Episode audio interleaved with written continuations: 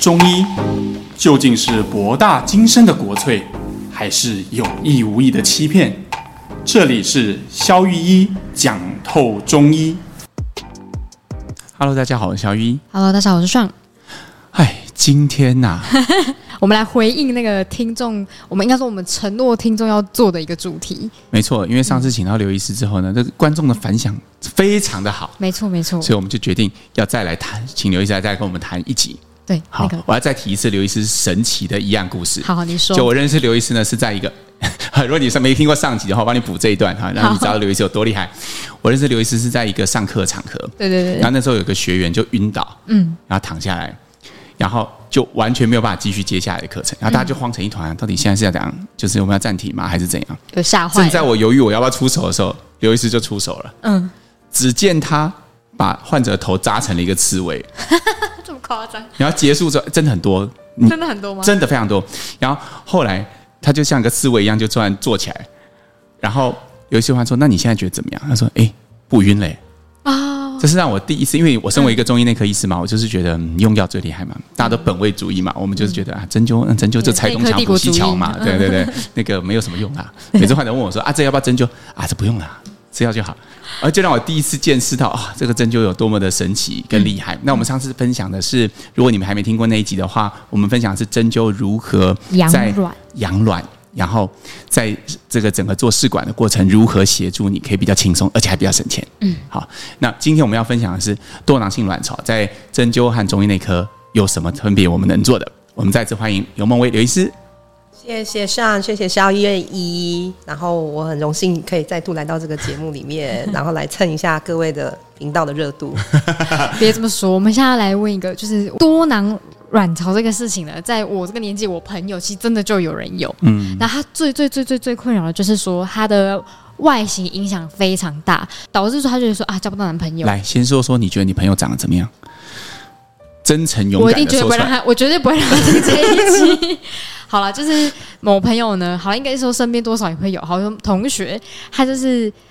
真的会比较肉肉一点，肉比肉较 chubby 嗯 chubby、然后呢，呃，我觉得他毛发偏硬嘛，就是偏多嘛，啊哈哈哈对对对对对。然后我觉得他最困扰他就是痘痘不会好，因为真的很、嗯他真的很努力的在擦皮肤科的药，但就是真的很难好。嗯，对，然后再来就是外形上，我觉得就是主要光这几点，对于女生来说就会觉得很困扰了。说实在的，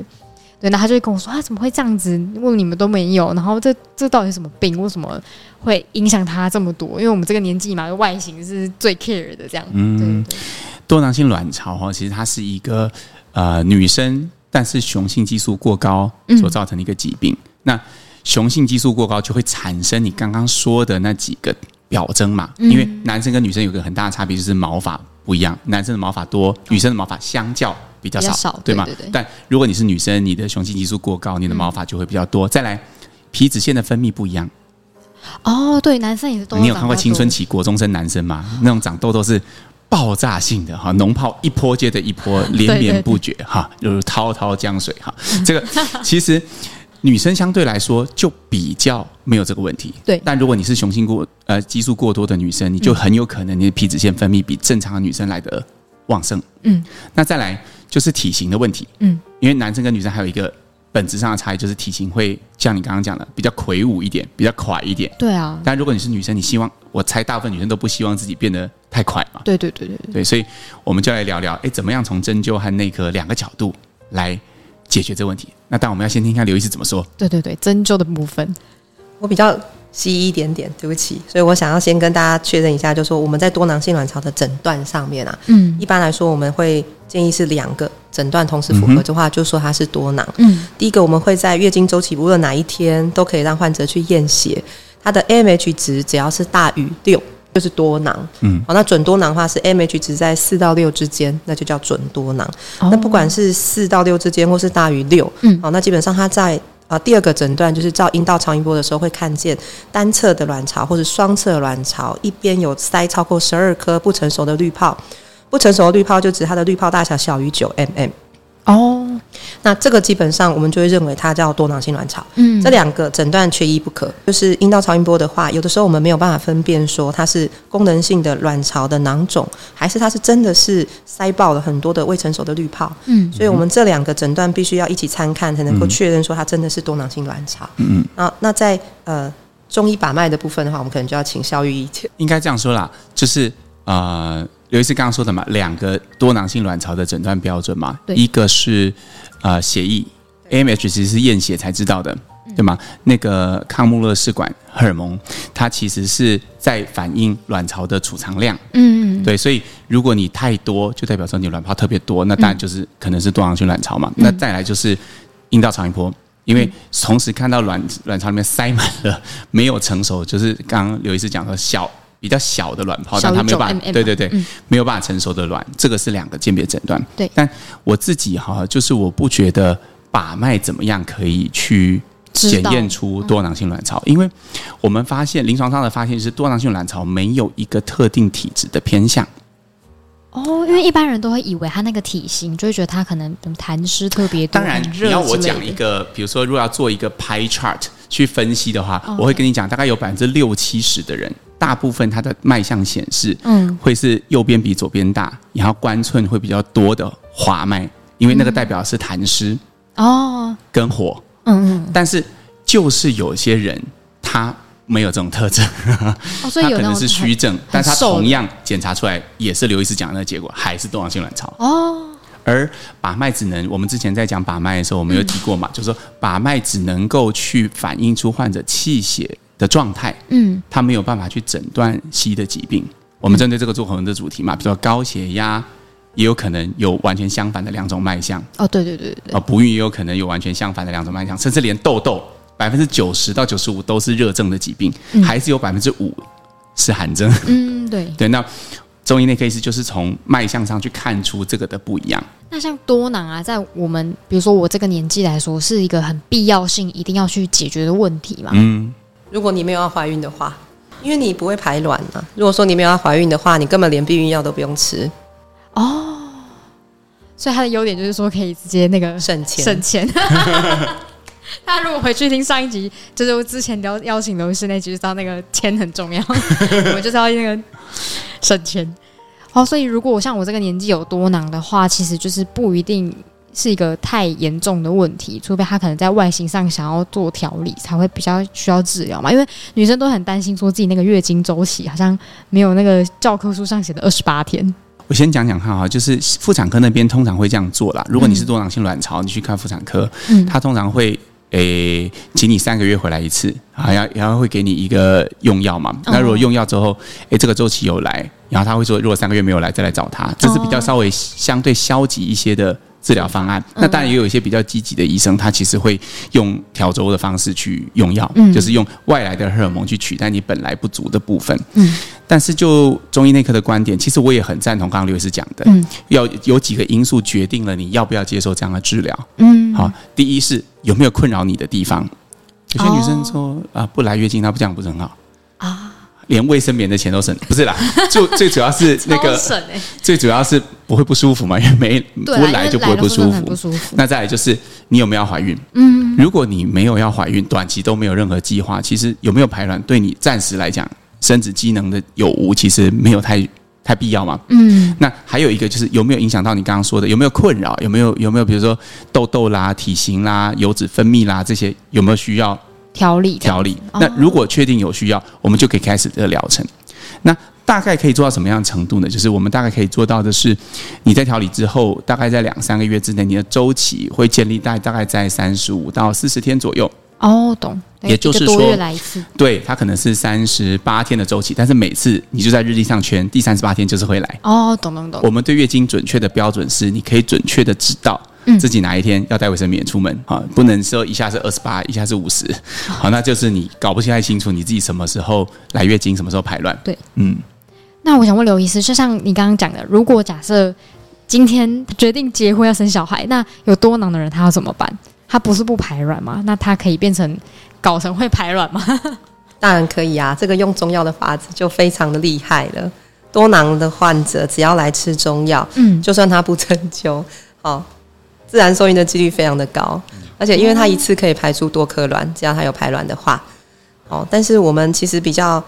啊、在中药治疗上面啦，我的经验就是说，啊、虽然它我们会让它排卵，但是它每次排出来的卵因为很多颗，所以蛋蛋的品质不好。嗯，因为哦空间跟时间都是有限的，它在一个。嗯，其实我们的卵巢只有两到三公分这么大，它塞满了十二颗的蛋蛋。它虽然一次排出很多颗，受孕了， 嗯然后也有很有很多的可能性会变成多胞胎。哦，可是僧多粥少，而且子宫其实就是一个拳头这样大而已，五到六对公分。嗯，哦，那其实没有办法塞得下这么多，所以多囊的妈妈在第一孕期的自然流产几率是非常的高，哦她很容易受孕，但是不难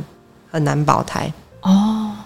所以我觉得中医可以协助的部分啦，我自己的话，我会先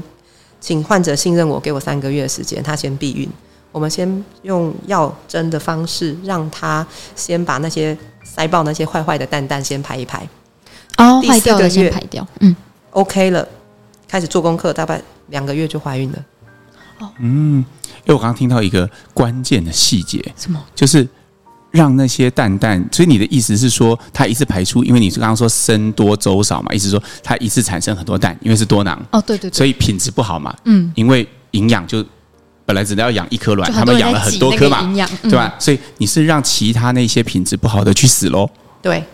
哦，怎么做到去？死或者是啊排光哦，啊，前面几个塞爆的，我们先把它排光嘛。嗯嗯因为它已经就是以细胞周期来说的话，它已经是 arrest 在 M one，它不可能再往后。哦，就说呃，假设以这个呃滤泡的嗯 cell cycle 来讲，所以我们会先把这些所谓的 M one 的 face 的蛋蛋先把它排掉。那排掉之后，我们其实现在养的蛋蛋通常是指在排卵期前一百二十天，也就是说，我们现在养的卵是嗯它在三四个月之后才要成熟排卵的蛋蛋。 嗯，那我们的 target 也是说，让这些准备要成熟三个月、四个月之后要排卵的这些蛋蛋，它能够啊、呃就是说像上次我们讲的，它可能一开始是四十到五十颗被 recruit，然后经过 MH 的筛选之后，剩下十五到十六颗，嗯最后经过 FSH 再筛选，剩下一到两颗对。那针灸的法子可以让这个呃从十五到十六颗这个变成一到两颗的时候，让该死的去死一死。对。嗯，哦，大家有听懂吗？我好像听不太懂那个 M one 是什么。是说让那个那个已已经在卡在里面的那些比较老的细胞先去掰，然后让它有空间，让比较好的进来，是这个意思吗？细胞周期是这样，就是说我们一般来说，我们在啊、呃妈妈嗯啊妈妈在怀孕的时候呢，假设她怀的是女宝，嗯哦，那女宝的呃卵卵子啊，嗯大概啦哈，呃，我们大概可以说她在青春期的时候，她有一百万颗，所所谓的卵母细胞。哦那呃，这一百万颗呢，接下来大概人一生中大概只会有五百次的 cell 呃的排卵周期，嗯也就是说，最后只有五百颗的蛋蛋，哦，它实际上会被排出来了。嗯一个周期大概排嗯排一个蛋嘛。嗯好，那这一百万变成五百颗是怎样来的呢？它中间有经过非常多的筛选。嗯好，那这个筛选是怎样做的呢？啊，首先我们要知道这原本的这一百万颗呢，它呢的状态是停在所谓的呃 cell cycle 的呃 GV。cell cycle 就是说细胞的周期啦，就是我们知道说，呃，卵跟精虫它它精卵结合的时候，它会从各自的单套的染色体结合之后变成双套，它才会变成一个人嘛。嗯那我们一般身体上所有的细胞都是带有双套的染色体的，除了生殖细胞，生殖细胞它只有就带是一单个套。哦，对，那单套为什么它会变成单套？因为它中间有经过减数分裂的过程，嗯它是会先从双套，然后先复制变成四倍体，然后之后再减数分裂第一次变成回来二倍体，嗯哼再完成第二次减数分裂才变成单倍体，所以它中间会有这些 step。嗯在完成第一次减数分裂的时候，它就叫 M one，它就是停在 M one，哦然后 M one 之前叫 GV。哦，我们在冻卵的时候，我们也会把我们取到的卵分成这三个类型。嗯我们发现多囊的妈妈，如果她要冻卵的话，我们大部分取到的没有两卵的状况下都是 GV，她也没有完成第一次的减数分裂，就停在那里。哦那完成第一次减数分裂，在外形上可以看到它，它是一颗卵，然后排出了第一集体，然后就会有一颗小小的像小便当一样在那个卵的外面。那这个、嗯这时候的 M one 呢，其实也不算是一个好卵，嗯那它一定要完成第啊、要完成到下一个嗯 step，、它排出啊、还没有排出，就是它完成到呃第二次减数分裂前的 meta phase two，那叫 M two phase 的时候，它才是有办法受精的。哦，这是在细胞周期里面的。我们发现有多囊的妈妈啦，嗯她大部分都是卵的品质不好，不好的意思就是它停在 GV 跟 M1，哦，在这样的状况下，她碰到精虫，她也没有办法，没，错，对，变说它成排受出来精那卵东西没办法用，对它的没有 ready 好，它的减数分裂是没有完成的，所以它必须要到 M2 才叫 ready。哦，所以你刚刚说那个该死的去死，就是因为要先把原本那些停在什么 GV 跟 N one 的都去让它都掰，对然后让准备好了，让那些可以变到 M two 的。 对，哦，懂了。因为它它其实从 M1 变成 M2 需要嗯大量的所谓的 LH。嗯哼，那如果没有 LH 的话，它没有办法完成这最后一个步骤，也就是在我们在做试管婴儿的时候，最后要打的那个破卵针。它在月经来的第十一天到第十二天之间，必须要打一个高剂量的 LH，然后去 create 这个环境。那假设说你今天蛋很多的状况下，它去 share 掉了那个 LH，变成我、哦大家我都吃不到，嗯嗯，所以我懂没有人可以变成到下一个 M2 的 face 了，嗯那就大家都不成熟。嗯，那就还是没办法对，成。我来翻译一下，好，尝试 啦，哈，因为刘医师真的蛮专业的，我来翻译一下。嗯嗯，呃，刚刚有几个名词嘛，我们先来尝试的说一下。这段如果解释不好，就把安娜拿掉，因为真的很难懂。我我解释的也不好。没有没有没 有，就我只是想办法让民众收到了。 就是首先，大家知道嘛，我们每个人的基因有一半都来自于爸爸，然后一半来自于妈妈，那就一人一半嘛。对吗？就是你有半套是爸爸，嗯对啊半套是妈妈，怎么做到的？就是生我们生殖的细胞，它同时只会有一半这个人的基因。跟一半这个人的染色体，这很简单嘛。嗯，因为如果爸爸给一套，妈妈给一套，你就变两套啦。但你只有一个人 呢、对啊，那你只有一个人，你应该是半套是爸爸，半套是妈妈嘛。对对对对所以对我们在制造生殖细胞的这个过程，其实就是要减数分裂。嗯，它就是把一套生殖细胞变成只有一半。嗯，懂那。至于取取哪一半不一定啦，但是这个就是所谓的减数分裂。一个细胞要开始变成减数分裂，然后进入会有几个过程。那通常会先进入 M one，然后再变成 M two，嗯，从 GB 变成 M one 变成 M two，而嗯这个成长的过程是需要营养的，嗯，那些营养啊、荷尔蒙啊都是有限的，所以今天一直说，如果当我是多囊的人，我就一堆东西在抢资源，没有错，因为一般人一个周期就只会有一到两颗卵而已啊然后，它所以超多的一到两颗卵就可以自己享有这些 LH，但它的刺激的时候，它就是会慢慢的可以，它就可以走完这过程嘛。嗯对啊但如果你搞出十二颗来，每个人只分到六分之一、八分之一，那当然它就没有办法顺利进入到后面的 phase、那嗯这些虽然看起来多，但实际上并没有用，因为它没有办法成熟。嗯，我举例来说，它如果还是还是变成一套，它没有经过减数分裂，那 它根本不是生殖细胞，它就算碰到精子也没辙啊，变一套就半。是路过过路人，对，它没有，办法真的进入到受精卵的过程。嗯，这就是第一孕期的自然流产几率那么高的原因。原因啊、所以这边可以解惑那个多囊妈妈们的那些问题，就很多人就会觉得很挫折、啊，我怎么好像自然受孕了啊，怎么每次都没了？嗯，原因就是因为她还没有充足的环境，没错，而且所以这也对应到中医内科的治疗，就是多囊，我们经常会使用泻火或者是化痰这些方式。那当嗯然，为什么使用泻火或化痰？我有个故事啊。以前我跟一个那个妇产科医师的刀，嗯，那他是很有名，然后他也是，但他是呃中医系毕业，所以他后来走妇产科，就走西医。嗯嗯然后他就是跟我说：“哎、学弟，你看这个这个多囊性卵巢的人啊，因为他我们就就就在刀房嘛，这段过程就发生在刀房，他就挖给我看说，你看你不觉得他这样白白的吗？所以啊，你看我们中医就是内科的治疗都是用化痰药。”所以我就有一个很小的时候，我就有一个印象哦，多囊性卵巢用化 痰药，就是因为它白白的长相一坨痰。但后来我仔细思考，不对啊，这有明显的滑坡谬误啊，到底在说些什么呢？好，但是嗯，好 笑，但是后来我我我我领悟到一件事情，就是事实上这个是有道理的，怎么因说为？我们就是要让那些多余的东西去死，那些多余东西有可能是血瘀，然后也有可能是痰凝，而总之我们要用泻的方式，嗯，不是用补的方式。这也回到上次刘医生来时候讲的，针灸其实大部分是泻法，对嗯对对，我们中药也有泻法，也有补法，我们大部分在多囊性卵巢使用的会是泻法，哦，所以这也破除一个迷思，说很多民蛮多民众是在备孕的人，他都以为就是要准备怀孕都一定要补东西没有，补错东西。但其实像多囊的患的越补越人啊糟他就是大部要分对他就是得卸，没他错把没你错补了，反正说怎么没有用，那那其实就是得卸。没错没错，还有一个想补充的，嗯其实，好在养卵的保健食品里面呢，我们一般讲有养卵五宝，里面就是有肌醇、Q10、D 三，哦嗯好 DHEA，然 E 后啊、或者是鱼油，嗯，那只要有多囊的妈妈绝对不可以吃 E DHEA，、哦，为什因么？为 DHEA 它是所有的性荷尔蒙的前驱物。如果你吃了大量的 DHEA，你等于一直在补充啊、很高量的黄体素、雌激素跟睾固酮，就会恶化了这个多囊的状况。这集真的很必听哎，哦，所以 DHEA 其实我们在国外我们在做大鼠的实验的时候啊，要诱导这个大鼠产生多囊的状况，都是给它高剂量的 DHEA。哦，所以绝对就是多囊的妈妈绝对不可以吃 DHEA，应该是说他们是不需要养卵，他们需要泻火。嗯哼，他们那个仓库很足够啦，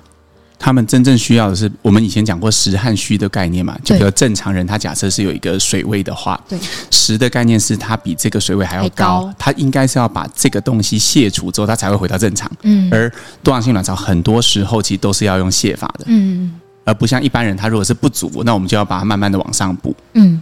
了解。那像多囊的人啊，他假设如果说他今天已经哦好也顺利都生完小孩了，他到了那个要准备当更年期、也准备养老的阶段了，那他还要去处理这个问题吗？还是他就觉得还是就没差，就不会再影响身体了？这样没有差别，因为其实哦多囊性卵巢它只影响到生育力而已啦。哦，那还有什么好处吗？还是他就是因为感觉听起来前面听起来有一点点坏处，但还有什么优点？其实啊，世界上的事情都不是只有一面的，哦，哦对吗？比如说一个人如果很自私，那他就不把资源分给别人，嗯，对不对？对，但是一个人如果很乐善好施，那他自己可能就会很穷，哦对不啦一定啦。但是我就只是举一个简单的比方，就事情不是绝对一个举一，反三对对嗯它都只有呃都是有两面的嘛。多囊性卵巢也是有两面的，那它优点是什你么？看她年轻的时候排卵不正常，怀孕困难，嗯，好，然后还长痘痘，然后体型还比较胖，嗯，好备受嘲笑。好，假那设是啦，弥补的啊，，这个是故事太 多的投射，是吧？因为我们是胖子嘛，我们就是有一些自己的故事会跑出来，不好意思，不好意思。但是他到更年期之后，我通常临床上的观察，他们更年期的症状很少，哦，为什么？因为你看嘛，呃，刚刚我在跟刘医师准备节目的时候，我们就一直对提到，你都不叫患者减重的吗？哦，对啊，哎，对对对，他们的特征也是会比较 chubby 一点。因为刚刚我们提到嘛，这些皮质醇的类的激素，它其实都是脂溶性的。嗯，我们刚刚提到所有的这些性荷尔蒙，大部分都是皮质醇类，它都是脂溶性的就是。在脂肪里那些。没错，所以它是脂溶性的，所以当你身上有很多脂肪，意思就是你的胖子的时候，嗯，你的分泌出来那些激素，它就会被脂肪吸掉，所以它在血里面的浓度就会过低。哦，所以减重是可以让这些这些荷尔蒙重新回到血液当中。嗯，所以对于年轻人或者是准备要备孕的女生，减重会是一个很好的治疗。哦，不单的，就减重不单是漂亮，它真真的它就也是一个非常好的健康治疗。对，好，我刚刚就一直在开玩笑说刘医生好严格，他的门诊第一件事就是、哎诶 BMI 先二十二，哇，我想说我都不能先减去重二十二， 还好不是女生啊。但是对于更年期的人来说，这就是一个福音。为什么？因为你的脂肪就像一个大量储存槽一样，储存嗯了一辈子，吸满了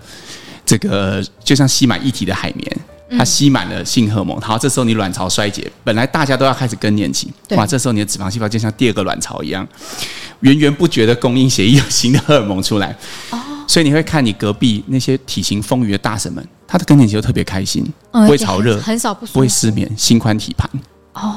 所以这个成语就这样来的，哎，有可能。有可能。你好，因为我们是胖子，我们就会去收集非常多关于肥胖的好处啊。可惜我不是女生，雌激素的来源很多啦，我们一般看到卵巢来源啊、是 E two 啊，就说第二型的雌激没素。错，那啊、脂肪细胞它也会产生雌激素，它产生的是 E four。嗯，啊，那其实只要它有雌激素，其实就可以啊、让雌激素的好处可以延缓。比如说，我们知道雌激素最棒的好处就是。呃，维护心血管的弹性，所以当你月经有来的时候，其实表示说你不太会啊、中风、梗塞这些的。再就是预防骨质疏松嘛，嗯，啊，然后维持你的胶原蛋白弹性是够的，啊哦所以这都是雌激素有的时候的好处。嗯，那多囊性卵巢的妈妈，因为她多多年来她是月经稀发，或是她基本上是不排卵的。嗯，那我们刚刚一开始节目有讲到说，她一辈子女人大概就是排五百次的卵，嗯对，那因为她起年轻的时候不排卵，导致说她的更年期延后来，哦，所以她会比较晚比较晚变晚老更年期。哦， 对晚更年期的状况来说，其实是好的，嗯，对，好的。然后我自己有一个案例，就是我有个妈妈，她四十四岁来做试管婴儿，然后以她的年纪，她的 AMH 值正常值应该是小于零点零二，嗯，可是呢，她的 AMH 值验下来竟然有一点三三。然后我就问她说：“你年轻的时候是不是有多囊？” 她说：“对。哦，”所以她的生育力反而被保留到很晚的时候，所以她不需要冻卵，她现在还是蛋蛋富翁。哦，他那个仓库就是货量一直很充足，这样没错啊，因为不排啊，就不排不，出货啊，也保留以后再用啊。没错。哦好，那请两位医师帮我们总结一下今天呃关于多囊性卵巢，在一个我们就来分那个怀孕前中后好了，那个没错年没错轻前中后的差异的啊，这这集种又是嗯跟刘医师来的惯例一干货样，满满我们又是一个资讯量爆棚的一集啦 哈。基本上在年轻的时候，主要我们的治疗目的就是为了解决那些不适的症状跟调整月经周期。对，好，比如说像痘痘啦、油脂的问题啦、呃外观的问题啦、嗯体型的问题，还有月经周期啊。那在呃届龄受孕的情况下，我们主要就是让该死的去死，哈哈开始因为就我是们刚刚讲话嘛，从 GB 到 M1 到 M2，反正呢，你听不懂就是一连串卵泡成熟的过程嘛。嗯那生多粥少，自然它就没有办法发育到最后。我们让其他人都死光，那自然最好的那些就会被留下来。没错那自然界的法则通常都是很残酷的。你看精子也是这样啊，一发很多，对不对？但最后能够到达到达目的达阵就是那一颗就那一嘛。个对对那对自然界就是这样。没啊错，那哎，怎么突然有点感触啊？哈，那再来呢，就是到到届龄更年期，哎，情势就反过来了。嗯，年轻的时候生不太出来，哎，到老的时候，哎，你就开始更年期比较不会有症状，AMH 会比较晚退化，所有的生殖机能、雌激素的好处，比如说保护血管的因子啊，这些得以被保留下来。所以一件事情不总是只有坏的那一面，有时候也会有一些福音的。没错。好的，我们就伴随这个一体两面很好的一个状态呢来念留言。好了，本周的第一个留言呢，他就问说，他身上啊有时候会过敏，然后出现小红疹，然后遍布全身哦，然后吃了类固醇之后呢会比较好一点，但过一段时间，好几个月之后就会再出现这样。然后他吃了抗过敏的药物嘛，对，然后也会比较好，但是需要几个礼拜。然后因为过敏源啊，他不清楚，这是否是表示身体在虚弱的状态下比较容易过敏呢？你有没有什么看法？我的研究所念的是免疫啦，哦所以我如果有免疫的角度去看的话，嗯、我们知道荨麻疹、异位性皮肤炎、气喘，就所谓的过敏三兄弟嘛。那这个过敏三兄弟的话，嗯、它其实跟我们体内的这个所谓的 T helper cell 有关系。当你的免疫细胞走向 T helper cell two 的时候，比较容易过敏；T helper cell one 的时候，反而比较不会。那所以并不是说它的免疫力低下，而是它的细胞分裂都会走向 TH2。那嗯为什么会走向 TH2？不清楚，原因不嗯明老实说不清楚。对，但是就是如果假设你去验这个血液中的白血球的话，可以明显发现这个呃 TH2 会上升。那 TH2 上升的话，会发现就是说它的这个嗜中性球颗粒会下降。所以如果说验血的话，会发现一连串的状况啦。嗯这并不是说他的免疫系统变得比较好或是比较差，只是说他们走向一个明显的一个偏性嗯哦。这个针灸有办法搞定，哦，怎但么是搞定？呃，就是因为我们知道交感神经跟副交感神经，它也会影响到 TH1 跟 TH2 的 subset，、所以我们会用交感神经去兴奋的时候，让细胞走向 TH2。这个很多 paper 有在写，今天找到一个，他听到一个解解方的感觉。 对对哇，对，我顺着刘医师的话继续接下来哈，好就是说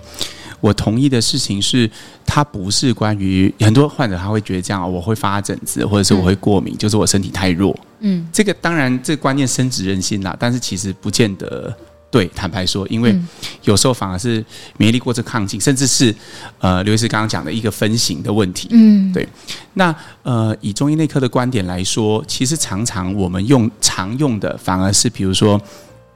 当然有各种类型，但是一样，我们如果做一个分型的话，百分之六十到百分之七十，我们反而会用一些疏肝嗯或者是养血的药，这看起来极度不合理。对，蛮就不合是理的。呃，好像乍看起来没什么相关。我觉得有时候中医内科的范畴吧，就很像是我们不知道为什么它会有效，但是当我们抓到这些关卡的时候会有效。嗯，比如说我们可能他是来看过敏的，嗯，但是我们在这个患者身上发现，嗯。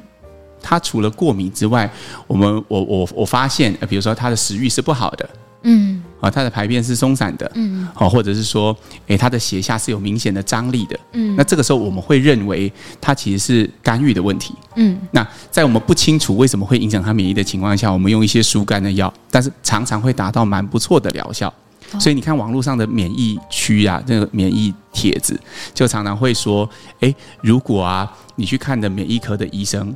不会帮你开柴火，他就代表他不懂免疫。这个你去看呐、真的网络上都是这样写。为什么他们会有这个共同经验？其实这是常见的一个病症。但是我要说，的就是它是常见，不代表是绝对。嗯有一些也会跟刘医师刚刚讲的反过来操作，就是他真的是虚，嗯比如说他的脉象中底部就完全没有任何的力气，甚至两边都只剩下寸脉，就是接近腕横纹的地方会是有的，其他地方都是按不到东西的。嗯非常有可能其实是用补肾的方法来解决他的免疫问题。嗯这个最近有一个案例，就是